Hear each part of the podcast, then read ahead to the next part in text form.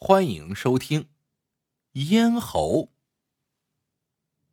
五十多年前，有个叫皮三的富家子弟，继承了一大笔祖业，整天吃喝玩乐，最后吸上了大烟，成了烟鬼。眼见祖业一天天被烟枪抽空，皮三的家人亲友无力劝阻，只得各奔前程，远远躲开。空荡荡的家院里。只剩下皮三孤零零一人，好不寂寞。于是，皮三从耍猴的江湖艺人手里花高价买下了一只猴子，好歹也算有个伴吧。这是一只猕猴，跟着江湖艺人走南闯北，也算见过一些世面，机灵可爱，一举一动通晓人性。皮三很喜欢这个猴精。便亲昵的叫他三儿。从此，皮三走到哪儿，后面总跟着三儿，形影不离。皮三累了，三儿猴眼一转，就跑过来给他捶背，猴拳不轻不重，恰到好处。皮三烦了，三儿立刻翻筋斗，做鬼脸，表演杂耍，使尽浑身解数逗乐取笑。皮三一声号令。三儿绝对服从，赴汤蹈火，在所不辞。这些呢，还只是小菜一碟。特别是让皮三满意的是，每当他烟瘾发作，只要伸个懒腰，打个哈欠，三儿就心领神会，飞快的端来烟盘，盘内烟土、烟枪、洋火之类，早已准备的是妥妥帖帖。皮三侧身一躺，拾起烟枪。只管闭目吞吸，点火加烟，自有三儿伺候。皮三吞云吐雾，舒服到了极点。皮三心想，就是亲生儿子也没有这般乖巧周到。神猴真的是神猴呢！吧嗒，吧嗒，皮三吐出一团团烟雾，闭着眼睛。想象着梦中的那个极乐世界，一批批美女，一座座金山，想什么就有什么，伸手一抓就是。烟雾腾腾之中，三儿端着烟盘，次立一旁，毕恭毕敬，只有鼻子两侧微微抽动，一双猴眼像小灯泡一样闪动着兴奋的光彩。皮三睁眼一看，乐了，骂道：“你他妈连人都没变全，就知道捡老子的漏沟水啊！可惜你是猴，不是人。”说完，一口浓烟喷向猴脸，哈哈大笑。三儿纹丝不动，贪婪的吸着喷来的烟雾，发出粗粗的喘息声，如痴如醉。过足烟瘾。皮三甩手而去，三儿赶紧关闭所有门窗，然后独自打坐，深一口浅一口的吸着空气中的烟雾，那神态好像是在打坐修炼，要想修炼成一只仙猴。半年之后，三儿有些不对劲儿了，皮三累了，连叫好几遍，三儿才慢慢吞吞的来给他捶背，轻一拳，重一拳，三锤两锤。竟垂到了头顶上。皮三烦了的时候，得用鞭子威逼三儿，他才肯翻筋头。七翻八翻，不是打碎花瓶，就是撞倒香炉，气得主人哇哇大叫。皮三无论发出什么号令，三儿都是不理不睬。他常常萎靡不振，眼眶糊满眼屎，面目呆滞，哈欠连天。神猴整个呀。变成了懒猴、蠢猴、赖皮猴。有一次，皮三烟瘾发作，连叫几声“三儿”，不见回应，只得自己去端烟盘。谁知烟盘无影无踪了。皮三找来找去之时，突然发现三儿正躺在床底下，人模人样的吞云吐雾，快活的像神仙一般。那吸烟的神态，活脱脱就是一个浑身长毛的皮三。你，你，皮三恨不得将三儿撕碎，偏偏正犯烟瘾，连说话的力气也没有。相反，过足了烟瘾的三儿，精神抖擞，上蹿下跳，龇牙咧嘴，根本不把主人放在眼里。三儿成了一只烟瘾十足的咽喉。皮三离不开烟土，三儿也离不开烟土。这屋里不再是一个烟鬼，而是两个烟鬼。这时，皮三已是倾家荡产，债台高筑，哪里供得起两个烟鬼呢？而且，皮三只剩下最后一坨烟土，这坨烟土有好几斤重，像圆圆的面团，足够皮三单独吸食一年。对于皮三来说，这可是最后的命呢。皮三特意选择了一个神不知鬼不觉的夜晚，将烟土。悄悄锁进了一个大铁柜，里三层外三层，层层上锁，认定万无一失。没想到瞒得了鬼神，瞒不了猴精。三儿不愧是火眼金睛，只见他不停的围着大铁柜打转，分明是不怀好意。家贼难防呢。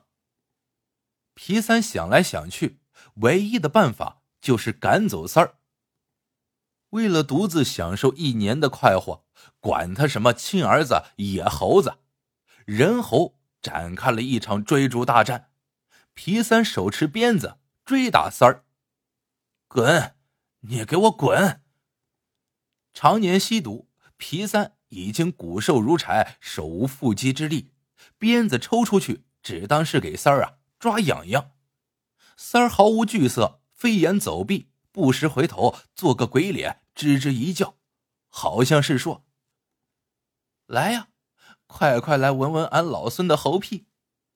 不一会儿，皮三气喘吁吁，摇摇晃晃，眼泪鼻涕来了个飞流直下三千尺，烟瘾犯了，不行，得吸上几口烟，养足精神，再去赶那个无赖泼猴。皮三点火烧烟，立刻烟雾缭绕。没想到三儿双眼一亮，快速攀上房梁，选择正对烟雾升起的位置躺下，大口吸食腾腾升起的烟雾，自捡一份快活。结果下面吞云吐雾，上面不劳而获，人和猴都同时过足烟瘾，精神焕发，开始又一轮追逐。赖皮猴，你他妈想吃定老子？老子要你的猴命！皮三气势汹汹，扑来扑去，却连一根猴毛也抓不到。由于双方都过足了烟瘾，追逐更加激烈，对峙呢更加持久，场面呀那是更加热闹。但是想赶走三儿，还是办不到。三儿并不跑出屋外，只在屋内院内逗着主人兜圈子。忽上忽下，左东右西，玩游戏一样轻松。皮三追累了，开始抽烟，过足烟瘾，再去追赶。这场游戏呀，无休无止，不是人耍猴，倒成了呀猴耍人。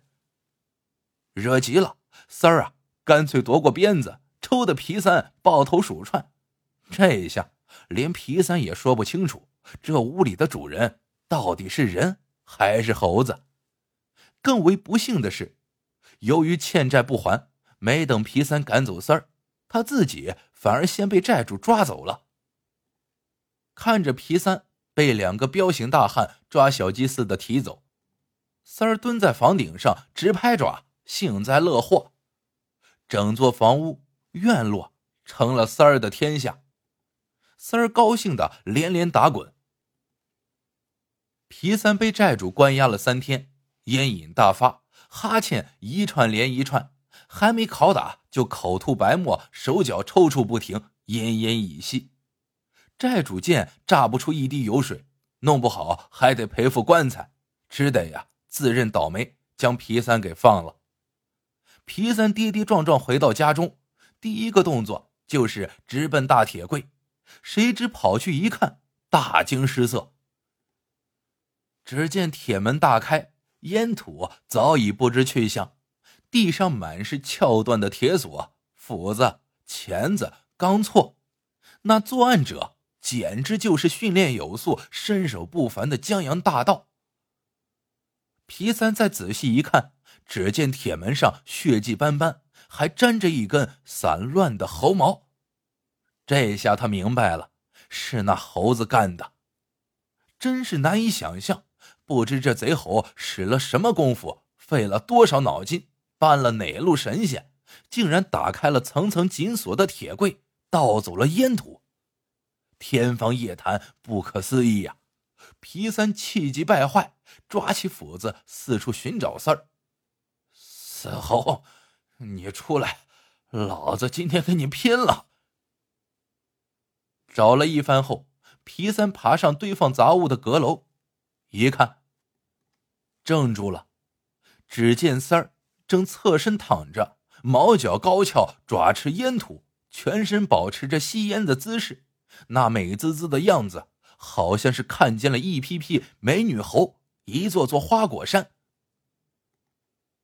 贼猴，看斧！皮三怒吼一声，冲上前去，但是。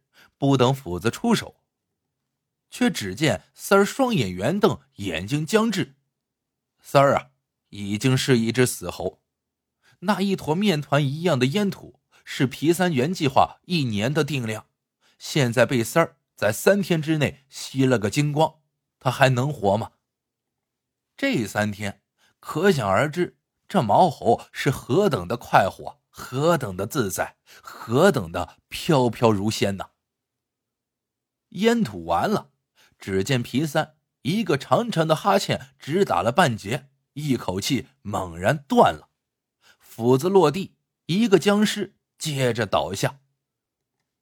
皮三追着三儿去了，追到了阴间，不知道那会儿会是一番如何精彩的厮杀。好了，这个故事到这里就结束了。喜欢的小伙伴。记得一键三连，也欢迎大家在评论区里留言互道晚安。最后呢，再唠叨一句，最后呢，再唠叨一句：珍爱生命，远离毒品。小伙伴们，晚安，做个好梦。